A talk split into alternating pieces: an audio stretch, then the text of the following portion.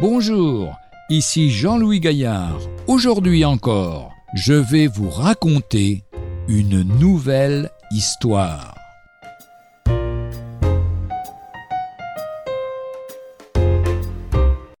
Une autre fois, elle se trouva dans l'incapacité de payer la scolarité de ses enfants.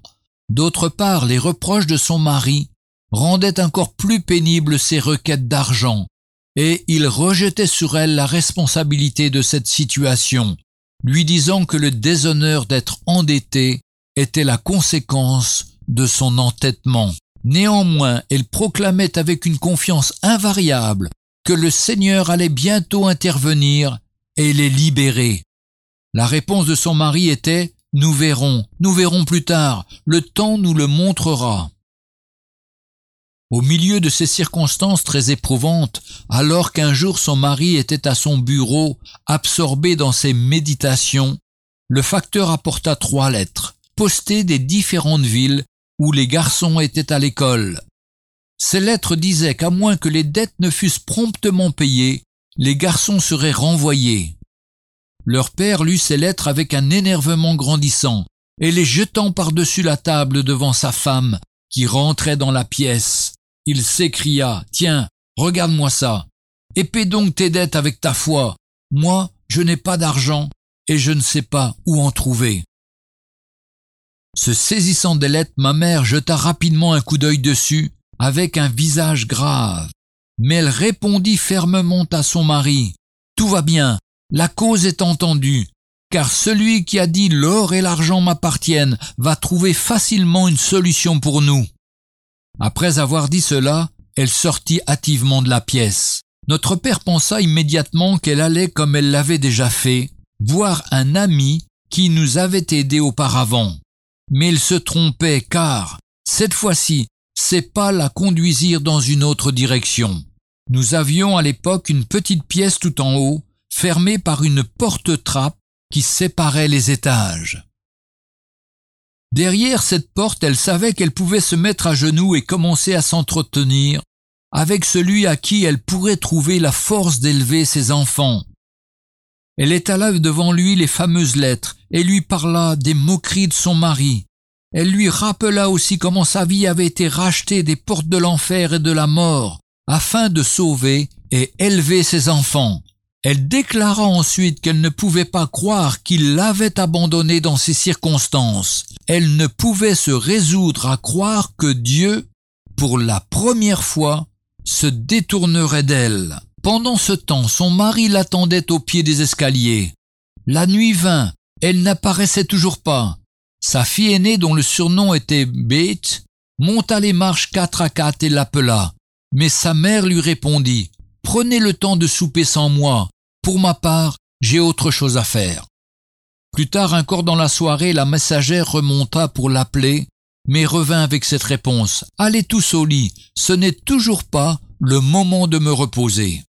Une troisième fois le lendemain pour le petit déjeuner, ils appelèrent à nouveau leur mère qui leur répondit. Mais laissez-moi tranquille, je n'ai pas besoin de déjeuner. Quand je serai prête, je descendrai. Les heures passèrent ainsi, et bientôt en bas des escaliers son mari, les enfants, tous commençaient à s'effrayer, n'osant pas toujours la déranger plus encore. À la fin, la porte s'ouvrit et elle sortit, le visage resplendissant d'une merveilleuse lumière. La plus petite de ses filles pensa que quelque chose d'extraordinaire était arrivé. Courant dans les bras de sa mère, elle s'écria Maman, que s'est-il passé? Est-ce que les anges t'ont apporté de l'argent? Non, mon enfant, fut la souriante réponse. Mais maintenant je suis absolument certaine que la fin de notre souci d'argent est proche. À peine termina-t-elle sa phrase que, soudain, une dame vêtue comme une paysanne entra et dit Le maître de l'auberge des tilleuls m'envoie pour demander à la femme du pasteur de lui accorder un moment pour venir le voir rapidement. Ah, répondit notre mère, je sais ce qu'il veut. Saluez-le de ma part, madame, et dites-lui que je viens tout de suite. Là-dessus, elle partit, et l'hôtelier qui regardait par sa fenêtre la vit arriver de loin.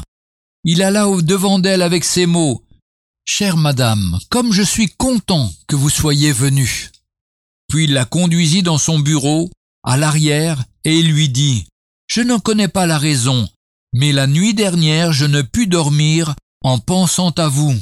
Depuis quelque temps j'ai plusieurs centaines de pièces d'or dans mon vieux coffre, et toute la nuit j'ai été hanté par l'idée que vous aviez besoin de cet argent et que je devais rapidement vous le donner. C'était impératif. Si c'est bien le cas, le voici, prenez-le. Ne vous en faites pas pour la question du remboursement. Si vous en avez la possibilité un jour, alors ce sera bien, mais sinon, cela n'a aucune importance. Sur ce, ma mère dit, J'en ai effectivement besoin toute la nuit dernière. Moi aussi je suis resté éveillé, criant à Dieu afin qu'il m'aide. Car hier j'ai reçu trois lettres des trois écoles dans lesquelles sont mes fils, disant que si l'argent de leur scolarité n'arrivait pas immédiatement, ils seraient renvoyés. Oh, vraiment, dit l'hôtelier, qui était un homme au cœur noble et un bon chrétien. Combien tout cela est étrange et merveilleux. Maintenant je suis doublement heureux de vous avoir demandé de venir vite.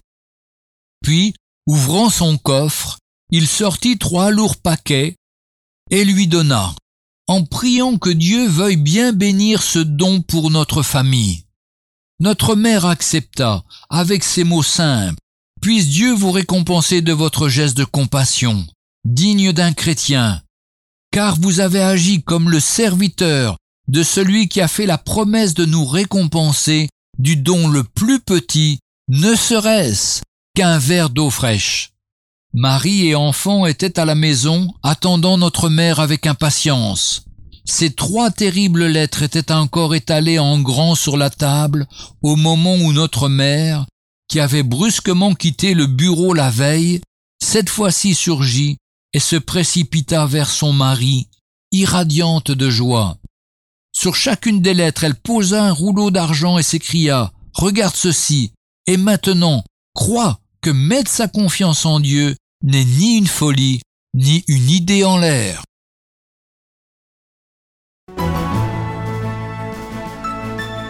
Retrouvez un jour une histoire sur www.365histoire.com.